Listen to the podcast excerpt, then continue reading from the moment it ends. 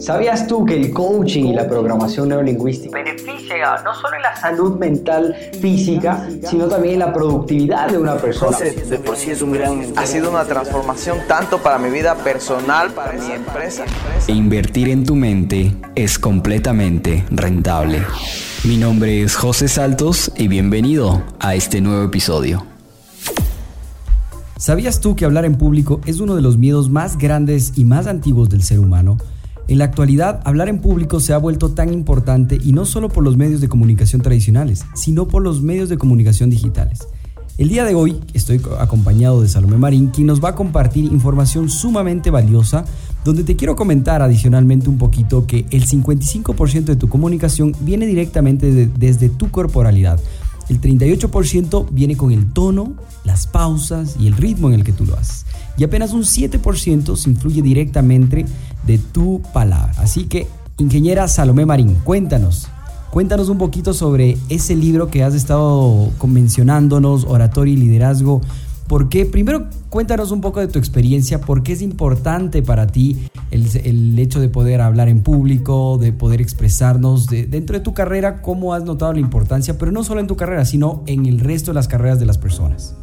Eh, hola José, eh, qué gusto compartir contigo con toda la gente que nos está escuchando. Bueno, yo creo que desde chiquita me tocó a la fuerza aprender a hablar en público eh, muchas veces, tal vez sin esa guía, bueno, yo tengo la experiencia de venir de un colegio de, monjitas, un colegio católico que es el Colegio Santo Domingo de Guzmán, en donde básicamente nos ponen diferentes retos. Yo recuerdo claramente haber participado en varios concursos de oratoria, pero hasta la fecha actual, que ya llevamos bastante años haciendo esto, te digo, siempre vamos a tener ese miedo, eh, esos nervios que uno siente al salir a un escenario y también he podido compartir con varios amigos artistas que están todas las semanas en presentaciones, en shows y me dicen lo mismo, siempre se va a sentir ese miedo y creo que es positivo porque cuando uno tiene tal vez esa, ese miedo, ese temor de salir al escenario es porque tiene respeto por las personas a las cuales se va a dirigir, pero mucho más fácil es cuando tenemos guías, pautas que nos permiten hacerlo de mejor manera. Es por ello que mi tío justamente me pudo facilitar eh, un libro maravilloso, él me decía, es como la Biblia del orador, que le entregó de sus propias manos el autor ecuatoriano Bernardo Jaramillo Sáenz, el esquiteño, y nos deja eh, un legado importante que yo quisiera compartir junto a ustedes. Me ha parecido súper interesante en los últimos días. He podido eh, publicar ciertas, mm, ciertos posts en mis redes sociales y veo el interés de la gente. De ahí nació la idea de sacar un podcast precisamente hablando sobre lo que este libro maravilloso nos cuenta Vamos a hacerlo por partes eh, para que la gente vaya entendiendo y vayamos sacando todos los tips, todas esas cosas maravillosas que este libro nos cuenta acerca de las nuevas técnicas de la oratoria, requisitos de liderazgo y modelos de discurso. José, empezamos con el prólogo. Quiero sacar la parte más importante. Nos dice, el libro es realmente una guía para quienes inician en el camino de la oratoria. En la historia de la humanidad han habido grandes oradores. Han hecho bien el autor en referirse a los oradores que más han sobresalido en la historia de la humanidad. Aquí haré una pausa porque me permití eh, ir analizando, me gusta siempre coger a veces por partes del libro. Eh, tú justamente nos has enseñado y creo que en este momento oportuno quiero que les comentes a la gente que nos está escuchando, tú muchas veces me has permitido y me has dicho que debemos hablar con los libros. ¿Cómo es esa técnica, José, para yo continuar? Bueno, dentro de la parte de lectura de alto rendimiento, lectura veloz y combinando con la parte de programación neurolingüística, hay una actividad sumamente importante, e interesante y sobre todo que cautiva mucho a los estudiantes cuando estamos en los entrenamientos. Básicamente es conectarte con el autor, conectarte con el libro, tomar el libro en tus manos y hacer una pregunta, obviamente referente a lo que tiene que ver el libro, pero hacer una pregunta, preguntarle al, libro, ¿sí? preguntarle al autor o al libro a su vez, preguntar sobre esta pregunta y adicionalmente lo que vas a hacer ahí es abrir el libro en donde tú sientas, tú te nazca por decirlo así, y al abrirlo simplemente vas a señalarlo donde, donde tengas esa intuición, esa corazonada y vas a, vas a ver lo increíble que, que, se vuelve porque te empieza a responder. Obviamente cada vez que tú te conectas de mejor manera con tu inconsciente, con el libro, vas a obtener información de una manera más rápida. Así que les invito a que hagan ustedes desde casa en el libro que les guste, si van a comprar un libro o si ya están leyendo un libro y a veces no, no quieren pegarse toda la lectura, simplemente hagan la pregunta correcta. Obviamente recuerden que en lo que es coaching descubrimos que el arte de la mayéutica, es decir, decir, el arte de saber hacer buenas preguntas. Chévere, José. Y bueno, dentro de eso, cuando yo cogí el libro, le abrí, le hice la pregunta justamente y saqué una parte súper interesante que es el apéndice primero. Es un libro bastante extenso, tiene 439 hojas exactamente y dentro de este apéndice primero nos habla acerca de varios discursos modelos que son inéditos. Dentro de ello me encantó, me fascinó uno que lo pude leer, que es El líder nace cuando se hace. Aquí, bueno, esto lo compartiré yo creo que al final eh, de, todo este podcast vamos a ir por partes, pero súper interesante. También nos mandan notas adicionales y los libros recomendados para un buen orador. Dentro de ellos quiero citarles un par. La Biblia, que creo que es fundamental y que todos tenemos en casa, así que podemos utilizar, leerla y aprender a leerla, porque la Biblia tiene también eh, como que su, su, forma de leerla, ya dependiendo de nuestras religiones, nos enseñan a ser analíticos con la misma. Don Quijote de la Mancha de Cervantes, Vidas Paralelas de Plutarco, Siete Tratados de Juan Montalvo, para aquellos ambateños que nos escuchan, creo que nosotros deberíamos saber de qué se trata el libro Siete Tratados, Guasipungo, que es uno de los libros que nos enseñan en el colegio de Jorge Casa, el vencedor más grande del mundo de Ogmandino y uno que yo lo recomiendo muchísimo, que creo que es aplicable en cualquier época, que es El arte de la guerra de Sun Tzu. Entre otros temas válidos para discursos, también nos mandan aquí varios temas, la juventud, el maestro ecuatoriano, el, el liderazgo, la excelencia, etcétera, etcétera. Un sinnúmero de notas adicionales como parte de las recomendaciones del autor. Yo les había hablado que dentro de este prólogo justamente nos habla de que en la historia de la humanidad han habido grandes oradores. Ha hecho bien el autor en referirse a estos grandes oradores. Entre ellos yo quiero eh, ser específica y citar a un par de ellos ecuatorianos, justamente nuestro cinco veces presidente del Ecuador, José María Velasco Ibarra, quien pronunció una de sus frases más célebres. Danme un balcón en cada pueblo y seré presidente de la República.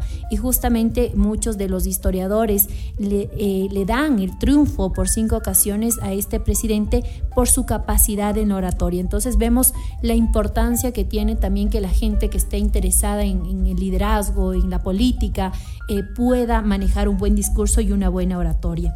Aquí nos recuerda también en uno de sus, de sus encuentros junto a los jóvenes, se menciona que los jóvenes gritaban enardecidos, revolución, revolución, Velasco, revolución, y el pálido, sereno, y después de un breve silencio, les interroga desde el balcón y les dice, jóvenes ecuatorianos, ¿queréis revolución? Hacedlo primero desde vuestras almas. Los jóvenes se tranquilizaron y aplaudieron largamente. Él no únicamente hablaba para el pueblo, sino también para la academia, incluso para los curas. Eh, de igual manera, podríamos citar varias, varios textos, vamos a dar acá lectura, por ejemplo, una parte importante que se cita de que entre los grandes oradores ecuatorianos está Jaime Roldós Aguilera, el joven presidente inmolado en su supuesto accidente aéreo, el mismo año en que también desapareció otro, otro político, Omar Torrijos, en Panamá. De Roldós el pueblo recuerda su célebre frase, Amo a este Ecuador amazónico, desde siempre y hasta siempre. Viva la patria. ¿Cómo no recordar esas frases célebres que marcan justamente discursos eh, dados en momentos de euforia, en momentos en donde te encuentras con el pueblo y lo que el pueblo anhela de ti es justamente esa magia, eh, ese, ese fervor que nace desde nuestros corazones. Ya vamos a ir leyendo una parte maravillosa que me encanta y que dice que la parte más importante de un discurso es hablarlo desde el corazón y yo comparto al 100%. De igual manera, este libro nos dice, hace muy bien el autor al recomendar a los jóvenes, especialmente el hábito de la lectura, el político, el abogado, cualquier profesional que lo lee, que ignora la historia y la biografía de grandes hombres que han sobresalido en la humanidad de todos los tiempos, no pasará de ser un mediocre, un demagogo vulgar, de aquellos que agitan a la plebe con un discurso vacuo y engañoso, como ocurrió o como ha ocurrido tantas veces en nuestro eh, país. Improvisar, aquí nos dicen, no se improvisa. Hay quienes con ligereza dicen, qué buen improvisador. Ignoran quizás que lo que ese orador está entre comillas improvisando es el fruto de largos años de estudio o de investigación. Yo sí, José, y a quienes nos escuchan, admiro muchísimo aquellos buenos oradores que puedan improvisar y creo que esa es la chispa que uno debe tener en un escenario. Después de ello, vamos ya al poder de la palabra en la Biblia y aquí nos dan ciertos em, artículos, versículos de la Biblia en donde nos citan importancia de la palabra y entre ellos está Marcos 13:31. Cielo y, cielo y tierra pasarán, mas mi palabra no pasará. Dentro de esto también vemos otros eh, artículos citados de algunos libros y entre ellos de la Biblia y pasamos al decálogo del orador.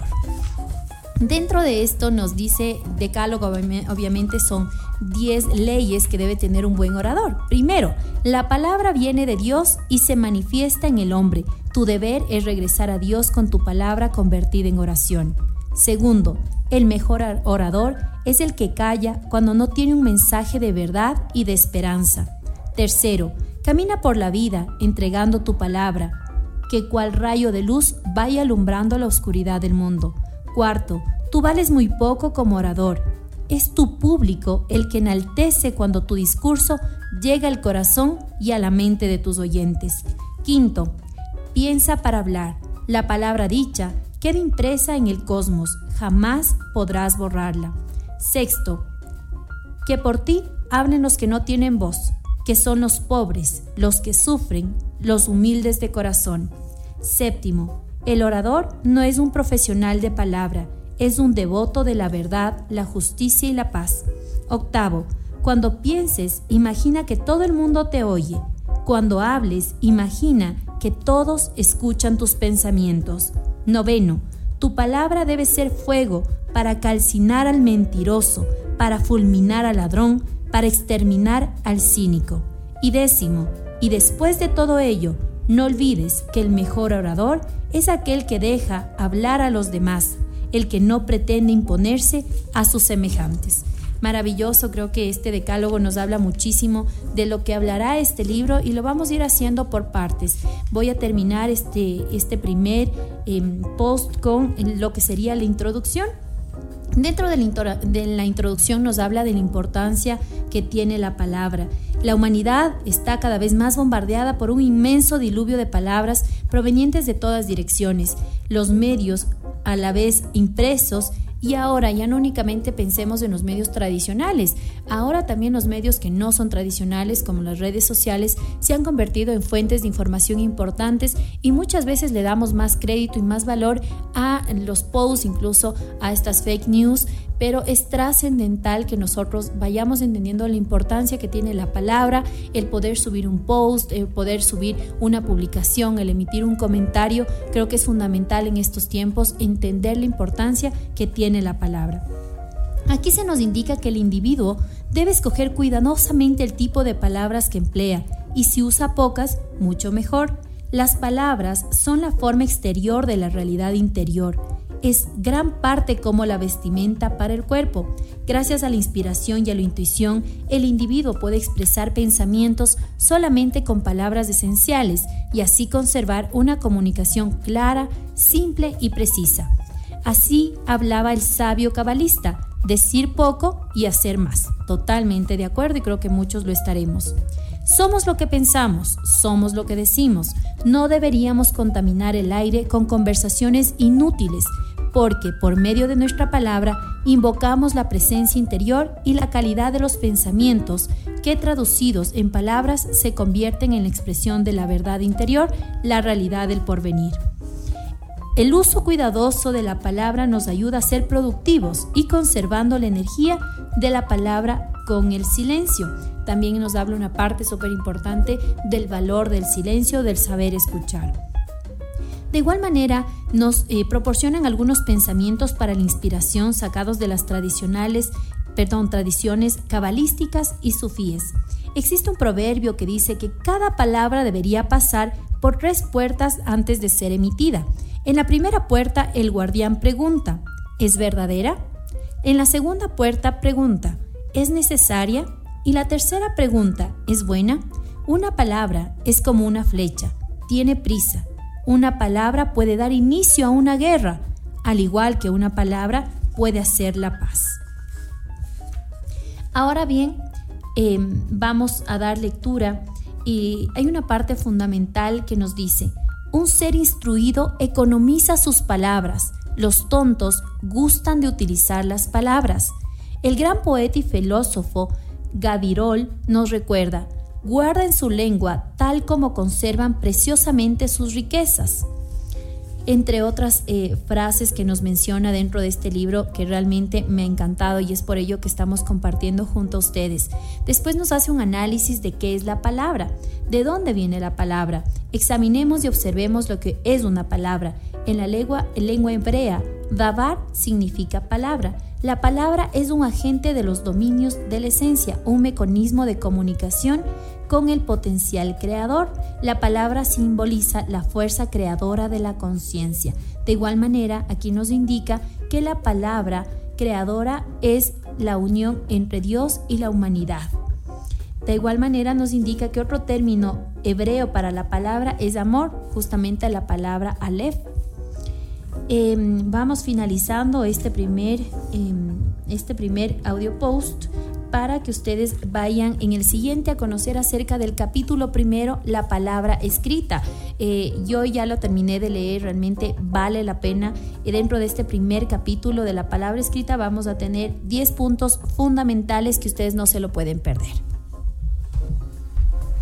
Perfecto, bueno, contenido de mucho valor, realmente información sumamente valiosa, la cual la vamos combinando con técnicas y las personas que obviamente ya han estudiado en diversas escuelas lo que es programación neurolingüística, se darán cuenta de la importancia de este autor que no sabemos si contaba o no contaba con estas técnicas. Eh, Bernardo Jaramillo no sabemos si contaba, contaba o no contaba con estas técnicas, pero nosotros que ya estamos en este medio nos damos cuenta que están ahí, las técnicas están ahí y qué mejor poder modelar a estas personas que han tenido grandes resultados. Muchísimas gracias Salomé Marín también por poder compartir con nosotros esta información tan valiosa, así que estaremos de una próxima compartiendo otro podcast con ustedes. Que pasen muy bien.